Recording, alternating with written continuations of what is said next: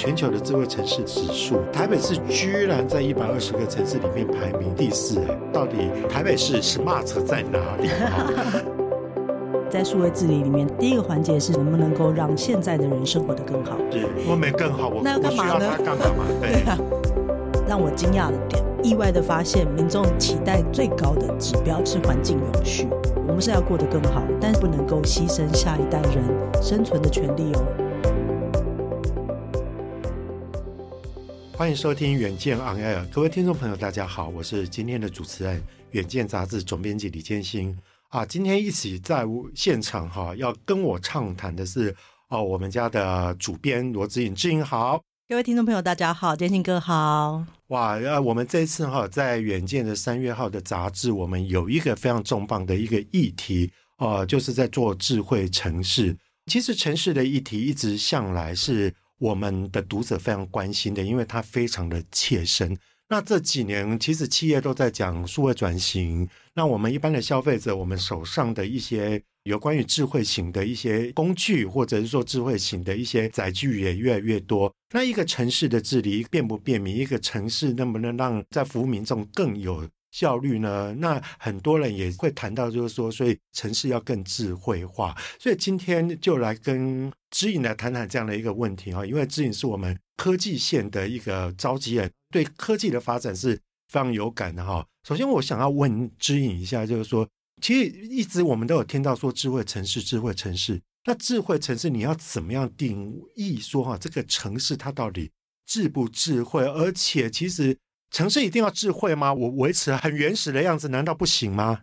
这问题其实蛮有意思的，建兴哥。是，我们先可以从智慧城市的定义来探讨啦。就说智慧城市，它其实大部分普遍的定义是说。它是可以利用数位的科技跟数据的方法来解决城市的问题，并且提高生活品质。它是一个简单的定义。那这个定义里面，其实呃，他已经说了一件事，就是呃，城市的问题啊，城市会有什么问题？比如说交通的问题、住宅的问题、污染的问题、人太多很烦的问题、油气生活不够多的问题、绿地不够多的问题，问题非常的多啊。那这些事情当然有各式各样的解决方法。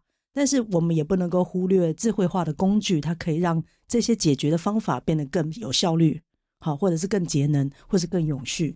那我们基于这个概念，我们就在探讨新一代的智慧城市应该是什么样的样貌。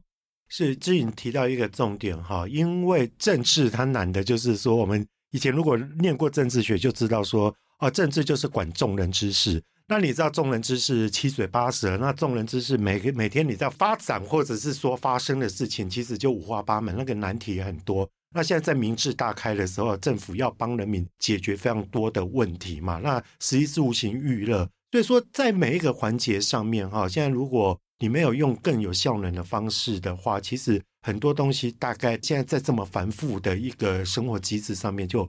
很难去迎合大家的需要了，所以刚刚其实之颖所讲的一个智慧城市，它的必要性在于这里。可是哈，之颖毕竟真的就是我们科技组的召集人，对产业的一个发展就特别的有感啊。那在之前哈，我们在对焦这次要谈话的议题，他就跟我讲说：“哎，建兴哥，其实哈，智慧城市它还不只是说它只能便民，哎，它还是一个实验的一个。”场域，那你也知道说，台湾其实，在 ICT 的一个产业上面，我们是非常的需要，就是说有一个试验的场所，所以智慧城市也有扮演这样的功能吗？是是是，我觉得这个我们可以先谈另外一个部分，是说，哎，因为我认为在数位治理里面，它有几个环节。第一个环节是说，它这个治理的过程能不能够让现在的人生活得更好。哎，就是起码生活的更好嘛。是，对，如果没更好，我那要干嘛呢？干嘛嘛？对，对啊。那第二个层次可能就是兴业，也就是我们希望可以让这个产业可以过得更好。啊，讲的好。对，嗯，就是一个是人的部分，一个是产业的部分嘛。那人的部分当然考究于现在，呃，我们现在要过得更好，但是永续的定义是不能够牺牲下一代人生存的权利哦。啊，所以基于这个理由，呃，让人现在过得更好，并且不影响后代。那第二个部分的话是跟兴业有关，就是所谓的产业发展。如果是产业发展的话，那它就是看有一点未来性的事情，因为我们并不知道未来会怎么样嘛。那可能未来会有很多种面向，所以我们可能要选择一个可以让我们的经济或者是让大家工作的内容会有点改变，去迎合未来的一个趋势而做的一些实验。基于这两个道理，其实都是数位治理的一个很重要的概念。哇，所以说哈，其实智慧城市哈，它并不是像我们想象中的，就是说它单纯就是政府机关拿出来炫技，或者说政府机关拿出来做宣传的一个工具而已哈。其实我们常常以前啊，常听到一个。广告词叫做说，科技始终来自于人性吗？对，所以说它就是在解决人的问题嘛。倒是今天之颖提示了另外一个概念，就是说哇，它也有兴业的一个效果嘛。可是说到兴业，我觉得说，哎，我们远见行业的听众朋友，其实大家对产业都还是有一些些的兴趣嘛，哈。那你说到就是说兴业哈，为什么会借由一般我们企业的平台，或者说我销售平台？跟在实现在智慧城市上，它会产生怎么样不同的效果？为什么它呃智慧城市它会成为兴业的一个非常重要的界面呢？呃，我觉得可以往前期一点想，就是其实台湾做智慧城市非常的多年了，呃，可能。我们有感，这十年一直在讲啊。那但是十年之前，其实我有印象，开始可能二十年前就在讲政府无纸化，你记得吗？是，是 那时候其实最主要的概念是希望就是政府可以节能嘛，公部门可以节能。从那时候开始进入了资讯化，好，后来慢慢进入了智慧化、啊、这个历程。所以这个层次是不一样的嘛。对，但是其实当人民真正有感的时候，其实有一个特殊的一个时机点，是大约在二零零八年的时候。其实那时候的公车开始出现即时公车的，就是动态讯息。不知道你还记不记得？我当时还是上网站去看公车什么时候会到我家楼下。啊，是是是。对，后来有了行动网络的时代，这个 A 就变成了 APP 化，我可以从手机里随时看到。但是其实最早是有感是从这里开始的。对，它从这个资讯变成一个数据的之后，然后后来又到了人们的手机。也推升了后来，就是现在的台北市的公车亭，其实也都非常智慧化。上面不只可以显示车子哪一号公车什么时候到，有的时候甚至上面还有显示你附近的就是旅游讯息，还有一些广告的平台，刷一个 QR code 可以买点东西。对，所以它这个历程，它其实是一个整个渐进的过程。可是这个是我们从人的感受去看，可是我们反过来说。在整个公车变成有即时动态的时候，它其实就已经让这个呃软体的厂商有一个可以进入公部门事务的一个入口了。等到人们开始就是有感了以后，其实政府你知道政府施政，它有时候是还是需要一些哎有感的事情，它才有办法往下推一步。当人们使用就是动态的讯息多的时候，它就可以有更好的能力去购买硬体的机台。嗨，它是一个历程。你购买硬体机台的时候，它就变成了啊，台湾有做面板厂啊，对啊，我做那个讯息推播的啊，做 LED 灯的啊，这些全部都会串在一起。它就会变成是中间有非常多的私部门，也就是所谓的企业，它可以哇就被被扶持上来。对，这些事情都还只是仅限于在你可以使用到它的这个环节里。意思是说，等到下一个环节是呃，台湾的这些公车亭很厉害嘛，所以你知道现在台北市的公车亭上面还有那种太阳能板，可以让它可以就是自己就很多界面其实可以整合进去。是的，整合的越多，它更有机会可以整场输出。我们探讨的都是整场输出。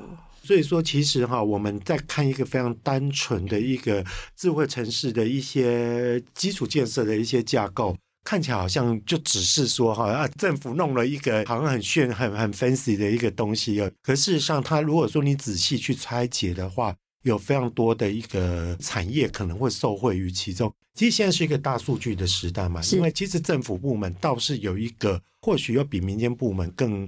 更了不起，就是说，因为如果他推行了，那你这个县市或者说这个领域、这个领地的百姓都有在用的话，其实，在大数据的收集上面，它也是有相对一个比较庞大的一个 base，它的池子就是比较大嘛，所以说这这有有帮助吗？当然当然，因为现在我们都说数据的时代嘛，你只要有足够的数据，或是可以被精炼化的数据，就是我们说的是比较干净的数据，它能带来的价值就会加倍又再加倍又再加倍。可是志颖说到这个，我倒是有点好奇，就是说哈，很多时候我们政府的施政都是会从政府的思维。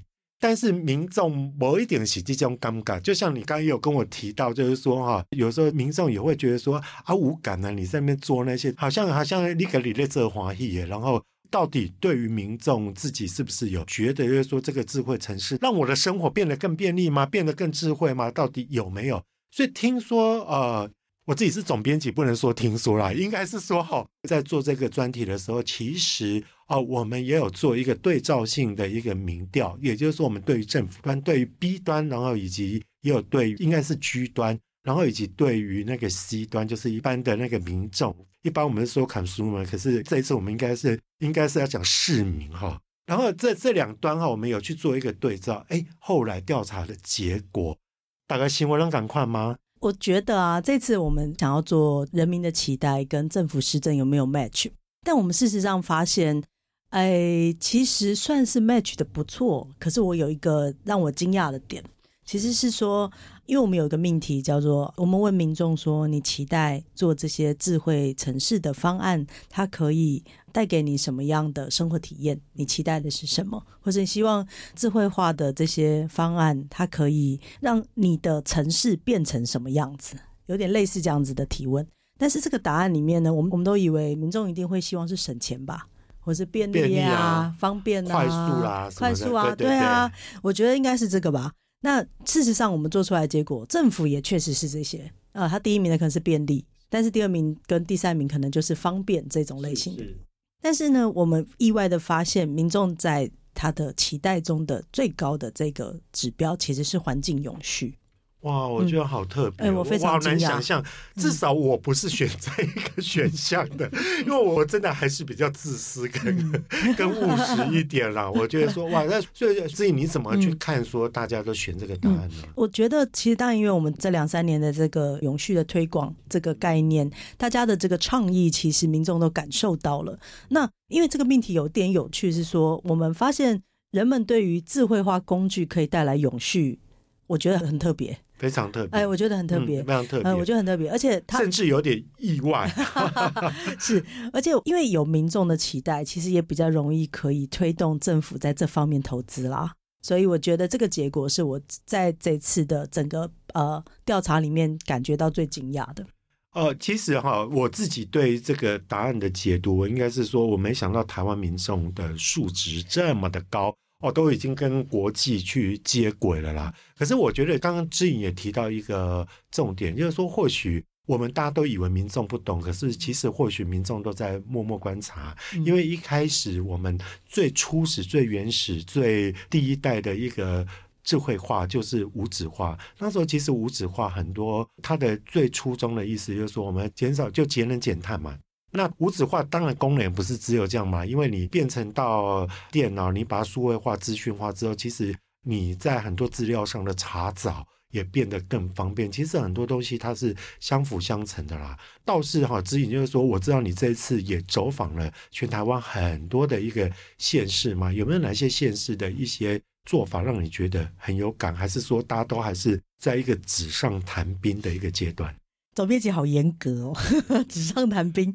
OK，呃，其实我们这一次的专题的主轴叫做“宜居适合生活”的意思。那因为长期以来，我们呃远见一直都在做呃智慧城市的专题嘛，建新哥自己也操盘了非常多次。是是，是。那因为我们过去的时代，当时呃我们比较强调的是有没有一些新鲜的方案，好，有没有一些新的创意。哎，就是怎么跟是 A 加 B 加 C 加起来会等于什么？这个历程，我们对于这个方程式感到非常的有兴趣。对，但是随着就是时间的演进，这些曾经做过的专案，他们也慢慢出现了一些成果，也开始越来越推进，跟人民的真正的生活是更靠近。所以我们就想说，那我们这次应该要回归于人，我们去探讨什么样的城市是适合生活的。我们做了两个命题，一个命题是呃，现在宜居的城市。需不需要智慧化，或是能不能透过智慧化更宜居？第二个层次是智慧城市跟智慧专案，它能不能够让城市更适合生活？嗯，它是一个正面跟反面的是是是是两个议题。对，是是我们进行了这个探讨。那当然，在这个过程中，我们找到了一些今年非常有趣的案型啊。那今年我自己最喜欢的案子是台中的中央公园。哇，真的真的，嗯、这个中央公园，建兴哥应该也是非常的熟悉，他的这个人生的历史历程非常的 悠长嘛。它是最早的水南机场，水南机场，以大家可能现在大家都知道，台中只有清泉岗嘛。以前早前没有高铁的时候，其实有时候、哦、我出差还真的还去过。你有飞过水南机场？我，我有飞过飞过。不要告诉年大家年纪了。没有没有没有没有，这个大概像我们这种年过半百的人，大家都 曾经历经过，就是在中青路上嘛。那他现在变成什么样子啊？他现在就是他们在呃，经过了约莫十年的这个土地的改造，然后规划，然后建制，所以他现在是一个呃，它里面现在是有一个水南经贸园区，然后它又保留很大。那一块是变成一个叫做中央公园，这个公园就是当时呃，现在是希望它有点像是纽约的中央公园，它是一个都市里面的公园。建兴哥可能跟台中也非常的熟悉，我觉得台中好多公园。台中这几年其实说台中在建筑的美学一直一直是非常的强调的啦。那我们大家知道，像晚近比较知名的像秋红谷。在七期那附近嘛，那最近其实真的最热夯的就是像这个中央公园。那在前几年还有文心森林公园。那大概就是说，其实，在台中的东西南北区大概都有不同。那最早期大家就知道台中公园就是有有那个湖心亭的那一个东西嘛。但我觉得刚刚知颖讲到一个重点啊，以前哈我们都认为说公园它扮演的角色就是都市之肺。像我是高雄人，我知道高雄有都会公园，可是那时候的机能，它就不会，好像就没有像这次台中想这么多。一个感哈，这贼那种，我刚刚在讲的，就是说智慧城市它需要有一个试验的场域，它好像把它的很多对于要造福民众的一些智慧化的东西，好像实现在这个公园里面。是的，是的。其实我觉得最让我惊讶的就是他在做公园的这个想法上面很好玩。我们看公园，呃，很大嘛，那它会有一些呃公共环境所需要注意的议题，比如说它需要水嘛，因为它有非常多的绿植，它需要浇灌；它需要电，因为就路灯很多啊。那它也需要就是啊保安设备，哎，这些都是很常见的事情。然后还有什么各式各样的环境监控啊、人身监控这些的。那中央公园它在建置的时候，它期望这个公园可以自己永续啊，意思是说它可以自给自足。因为浇灌很需要非常大规模的水，那它又不能一直使用自来水嘛，因为有一点浪费啊、所以呢，他们就呃设置了一些滞洪池，让就是水再生水，所谓的中水不能喝，但是其实可以使用的水，他把这些水净化之后，可以在公园里面，比如说冲厕所哦，或者是就是植栽的浇灌，这个是水的部分。它在电的部分是在现场看会感觉更有感，因为它的这个电力其实他们是在呃这个公园的两个很大的区域里面建置了总共五千六百片的太阳能板，非常大的面积。是是、嗯，它其实是盖在呃就是停车场的上面，刚好停车又可以遮一点阴，嗯嗯、好像也蛮好的，是是，也算是某一种的车电共生吧。是，对。然后就是他们这这些太阳能板，它一年大约是一百八十八万度的电。哈，这代表了什么呢？其实他们全区大约一年总共需要一百八十六万度，所以他们有多的电力是可以卖回给台电的。它这个在电力上面的自给自足，也是让大家觉得有点兴奋的。再来就是说，你除了水跟电从源头就可以控制，那在使用这一端也会变得有点不同。比如说，他们会做呃环境的监控，环境监控是他们这个公园里面的，关是那个智慧电感，各式各样的电线杆，是就有八种之多。形状不太一样，而且扮演不同功能。是的，是的。比如说，他们有跟就是电杆上面有挂空气品质的监测器的，就有一百二十五座。哈，比如上面挂监视器的，就有两百六十四个。非常的多，还有跟照明有关，照明还有分高的、矮的、地上的，还有巢里面的，这么多种。它照明的设施有九百多个，这么多的电，这么多的智慧电杆，它其实是用一个就是中央调控的方法去控制它。意思是说，它如果感应到这个公园里面的人没有很多，或是光照其实也不需要这么多的时候，它会全区一起变暗了。哇，我觉得蛮厉害的啊。是是是，它就省电了嘛？是啊，它就省电了。那如果当它感应到就是现在的呃，比如说现在是傍晚，然后刚好是呃游客最多的时候，就是人很多，然后光照又不足的时候，它就会让环境的灯光可以在同时再更亮一点。自然调控就对，智慧调控啊。是的，就所以它又可以做到了节电这个部分。那节水的部分呢，就更明白了嘛。就是如果你的水龙头没关好，它或者是它这个有什么漏水的设置，它也可以从智能的这些 sensor 去发现它在哪里。这些其实都已经是很有趣的了。那还有一些是，比如说他们会做的那个监视器啊，那因为公园非常的大啊，常常有人说，就是到纽约的中央公园，虽然环境很好，可是有点暗呐、啊。对，你会不会觉得会出现很多死角也很多，出现一些游民？哦，我就会记得说那时候看那个什么小鬼当家，他就是住在中央公园附近的。的饭店嘛，然后后来他在那边不是遇到一个女游民嘛，就反正你就知道说，其实当一个地方场域太大的时候，它就会有一些治安的死角，会有一些比较危险的地方，管理不到的地方。是的，我们传统的方针是放一个监视器，然后如果发生的事情，我们再调监视器来看，对不对？但是这还是有点。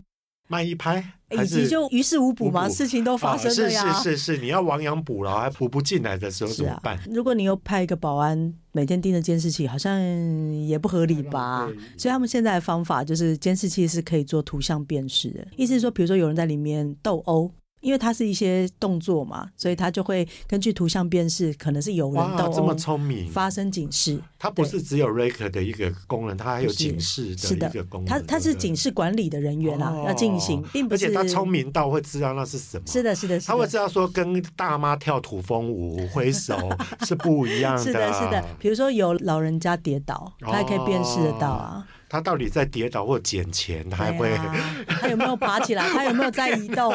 对啊，这些都是嗯。所以其实你从这整个公园的整套设施来看，他用了非常多的方案。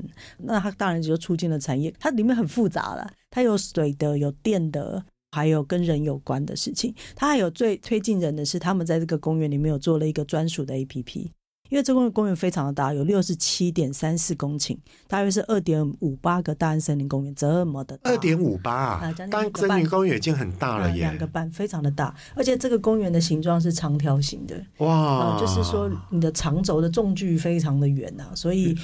你两端如果要突然发生什么事情，要支援也没有那么容易。理解理解。他们有做一些场域的 APP，这 APP 是给一般的游客看的。哎，对，嗯、而且它哎还有一点台中的做特色。就是台中的人特别在乎空气品质嘛，哎，对，所以这个 APP 也会警示你，就是公园附近现在的空气品质。如果你有呼吸道的疾病，如果空气品质没有那么好的时候，对，或者是你不要来玩，嗯、对，就是等空气好一点再来玩也可以，对。所以它从非常管理层面的部分，非常靠近人的油气的这个环节，它都用了各式各样的数位工具把它做好。所以我觉得这整套方案是非常难的。而且有趣的，听起来真的非常精彩哈！因为其实如果呃，大家对于金融有一点了解的人，我们知道说金融都有监理沙盒，好，那就是用一个沙盒的一个概念。因为因为为什么要有沙盒呢？就是说啊，很多新的东西你要一下子落地到民众端的话，你会。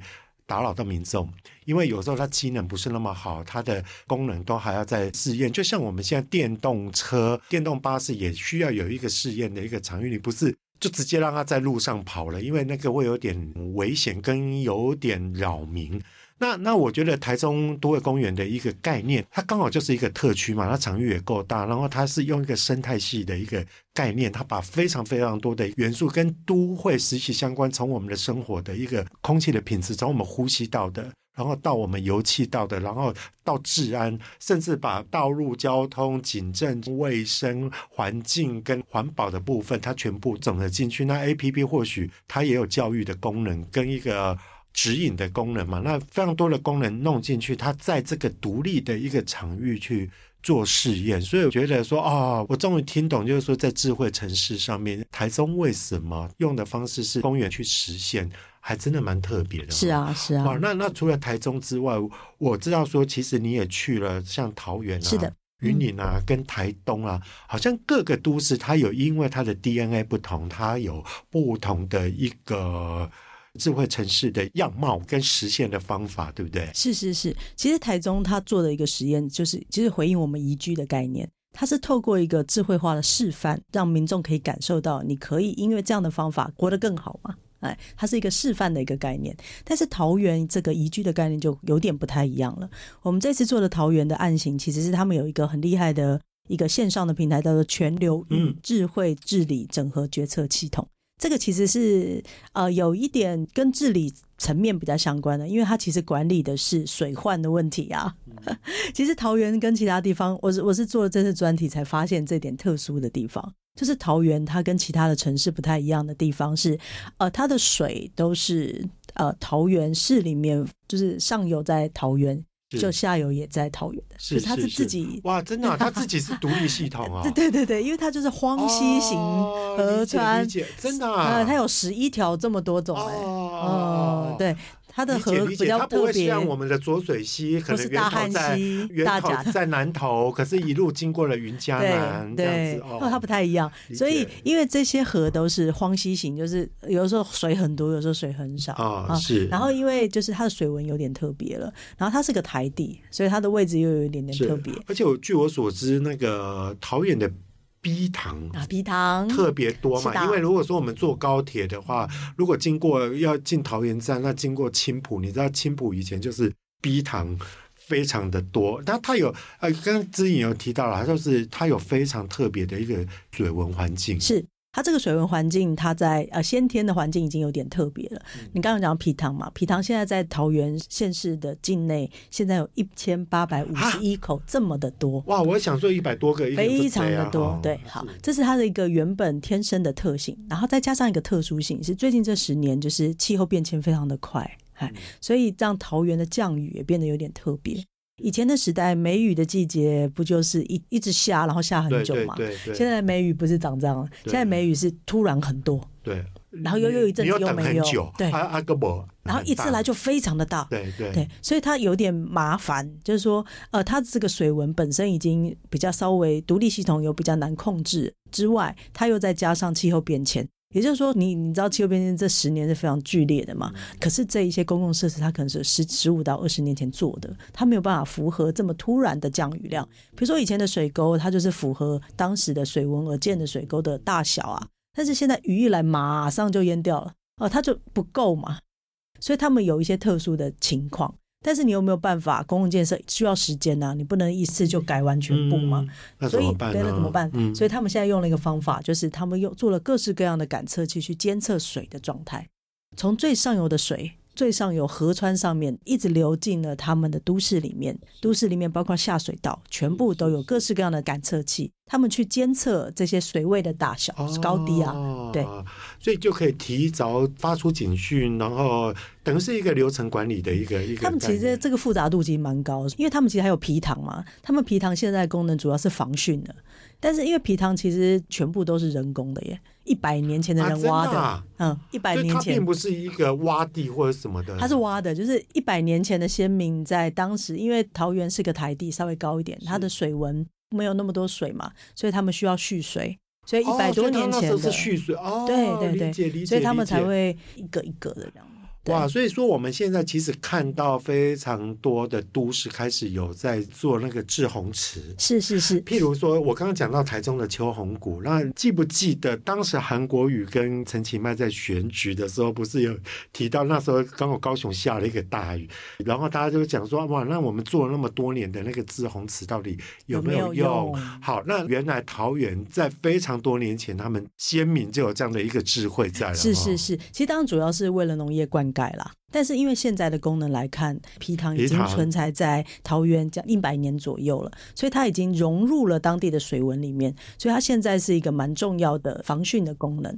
那我们提到的是，呃，他们的这些 sensor 是有一个机制在控制的，意思是说，当呃他们知道现在可能会有个豪降雨预报，那豪降雨预报就代表突然会天上会掉很多水下来嘛，所以他们会先放水。所以他们会告诉皮塘的拥有者说：“你可能要先放一点水，免得等一下突然太多。”或者是他们可以控制上面的一些堤坝，是稍微可以控制水流的。但是这个已经是可以预先知道的了。但是它也有另外一种情形，突然就那么多啊！突然那么多的时候，他们就要监控了。比如说，呃，上游的水位，他们也是用图像辨识去看这个水位是积得多高，然后然后去看那个图像，然后也有用呃水温计的 sensor 去看现在到底几度。那当他们就可以估量现在水量大概有多少，那下游的话，就你可能知道哦，那哪里是易淹水的地区，你可能要稍微关注了。那还有一种更特别的是，因为他们都市里面如果淹水，在城市里面它其实是马路嘛，所以他们也有一种监视器是盯着那个路口的车子的轮子，哎。啊，这个蛮妙的。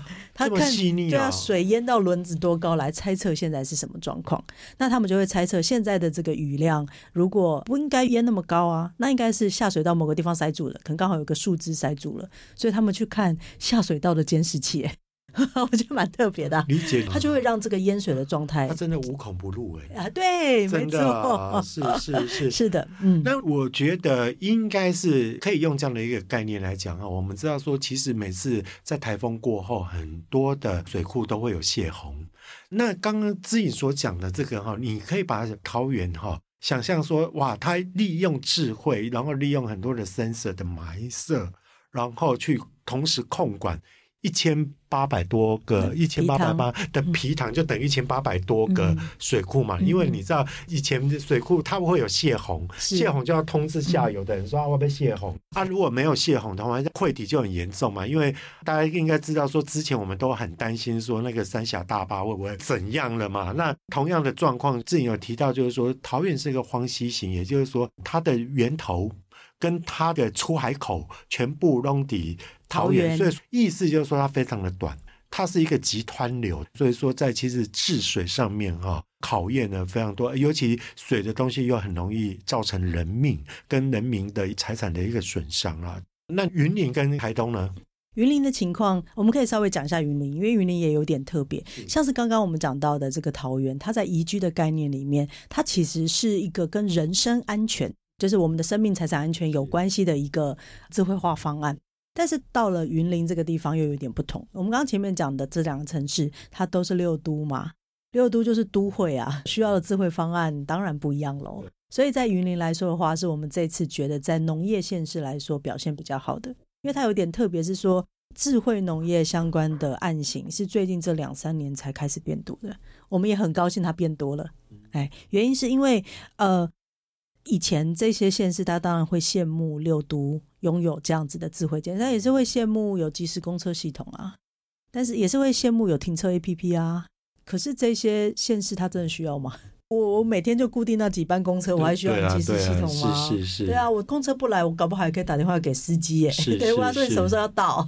是。他可能不太需要这种东西。理解。但是他们也慢慢的练出了，他们知道他们需要什么。所以农业来说，它以经济结构来看，它有两三层的人全部都是所谓的一级产业工作者，就是养鱼的或者是啊务农的，养鱼跟种稻或者种田啦，不能说种稻，就是种田，它主要是农业为主的。所以他们在政府治理上面增加了一个就跟农业平台有关的，然后他们也做了一些示范的场域暗场。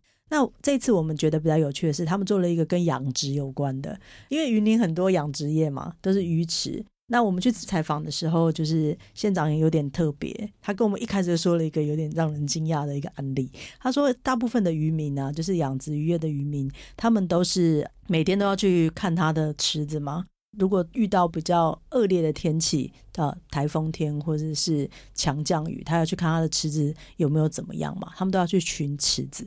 然后县长就说：“对，以前呢、啊，就是大家都要去巡池子，巡池子都是去看那个鱼有没有浮上来啊。但是事实上，我们都是隔一天看到人浮上来。县长直接讲说，我有点不知道做什么表情。对对对。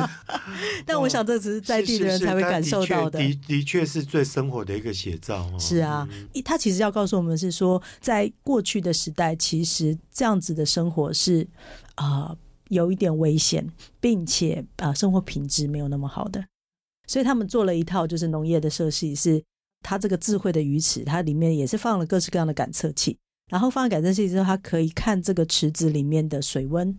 然后水量、溶解值啊、溶氧量啊这些酸碱值，那它可以从远端的方法去监控它。那如果遇到强降雨、水位太高的时候，它可以先放水，好，它不用那么紧急在这些环境里。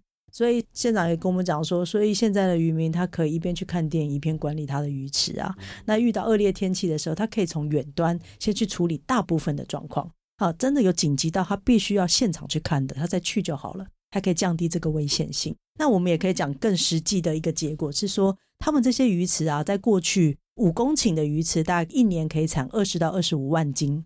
现在直接直上到了八百八十万斤，哇，提高了将近四十二倍。爆冲哎，就是说，因为管理得当嘛，你就减少耗损，让它更有效能。是的，而且现场其实，我觉得他刚刚那个案例虽然有点可怕，但是我觉得有点道理。我觉得这些农业县市在不断的练习智慧城市的方案的过程中，他们也慢慢理解到了这个事情，它除了可以带来产能之外，它可以带给人们更好的生活。